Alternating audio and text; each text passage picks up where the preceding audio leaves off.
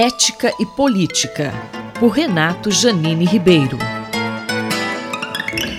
No dia 25 de maio, Genivaldo de Jesus Santos, de 38 anos, foi morto asfixiado pela Polícia Rodoviária Federal de Sergipe ao ser preso em uma viatura em que foi colocada uma bomba de gás lacrimogênio.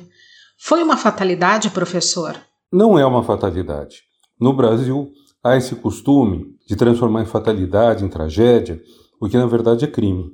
Quando, por exemplo, houve a chacina da Boate Kiss, em que mais de 200 jovens morreram, ainda, houve, ainda há pessoas que se referem a esse evento como ter sido uma fatalidade ou uma tragédia, etc.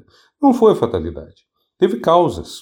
Causas pelo descaso de quem comprou um lança-chamas que não era adequado, porque poderia realmente queimar os componentes uh, inflamáveis do teto, de quem colocou um teto inflamável, de quem decidiu fazer um show num lugar fechado, de quem uh, fez também, bloqueou as saídas da, das portas, de quem não acudiu as pessoas, de quem não vistoriou. Então a cadeia de causas é muito grande. É claro que aí fica difícil saber quem realmente é o maior culpado, mas certamente não é uma fatalidade. É como também não foi uma fatalidade a morte de George Floyd nos Estados Unidos e outras tantas mortes que a gente vê e que, devido ao fato de que hoje muita gente tem smartphone, acabam vazando, ao contrário do que era no passado. Tivemos várias chacinas nos últimos anos, muitas delas feitas pela polícia do Rio de Janeiro, inclusive invadindo favelas, a despeito de uma proibição clara do, do Supremo Tribunal Federal. E tudo isso é apresentado como fatalidade. Então é claro que não são fatalidades, são crimes.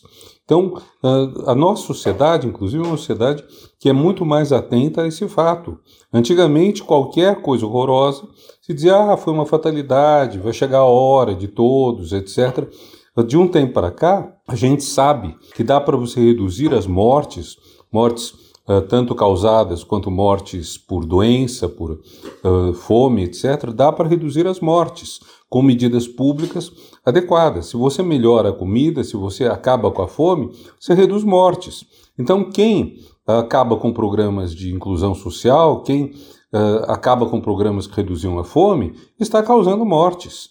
E mais diretamente, a violência, no caso policial, é o que causou a morte do Genival. Muitos especialistas criticaram o fato de o curso de direitos humanos ter sido tirado da formação dos policiais. Qual a sua análise? É uma estupidez, que está associada à ideia de que direitos humanos protegem bandidos e de que bandidos não deveriam ter direitos humanos. Então são várias ideias erradas misturadas. Primeiro lugar, antes de você julgar uma pessoa, você não pode saber se ela é bandida ou não. Você não tem condições disso. Você precisa garantir uh, direito de defesa. Qualquer pessoa que veja séries americanas de TV vê que, embora eles sejam muito rigorosos na aplicação das penas, garante-se ampla defesa ao acusado. Inclusive, por exemplo, provas obtidas ilegalmente são descartadas, não, podem valer. Você pode saber que a pessoa cometeu o crime, mas você não pune se a investigação policial foi mal feita. Isso é uma coisa que garante a liberdade das pessoas e garante o direito de defesa. Então, primeiro ponto, antes de um julgamento justo, com ampla defesa, você não pode afirmar que uma pessoa é bandida. E esse julgamento justo com ampla defesa é um dos princípios, um dos pilares dos direitos humanos. Então é preciso assegurar isso. Também nós vemos que quando você tem uma polícia que lida mais com evidências científicas e não com a tortura, você consegue apurar melhor os crimes. Tortura o que significa? Significa uma competição entre a dor que a pessoa sente e aquilo que é o policial quer que ela fale. Então, tortura não, não traz a verdade. Não tem nenhuma relação lógica entre tortura e verdade. Tem uma relação entre dor e, enfim, confissão. Então, uh, por isso que as polícias uh, mais modernas, elas evitam práticas de violência física e elas não lidam tanto com a confissão. Elas preferem obter dados fortes que apontem para o crime, por exemplo, o DNA.